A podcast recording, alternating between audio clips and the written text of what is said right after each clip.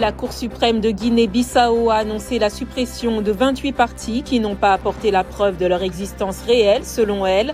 La prolifération des partis, comme dans un certain nombre de pays d'Afrique de l'Ouest, est considérée comme un facteur de confusion, voire d'instabilité. La Côte d'Ivoire a annoncé le retrait progressif de ses troupes au sein de la mission de paix de l'ONU au Mali d'ici août 2023, une décision qui intervient sur fond de tensions diplomatiques entre Abidjan et Bamako depuis plusieurs mois. L'ancien président kenyan Uhuru Kenyatta, facilitateur de la communauté des États d'Afrique de l'Est pour la paix dans l'Est de la République démocratique du Congo, est arrivé mardi à Goma, au cœur de la zone de conflit. Mardi, des combats continuaient entre l'armée de la RDC et les rebelles du M23 au nord de Goma, provoquant de nouveaux déplacements.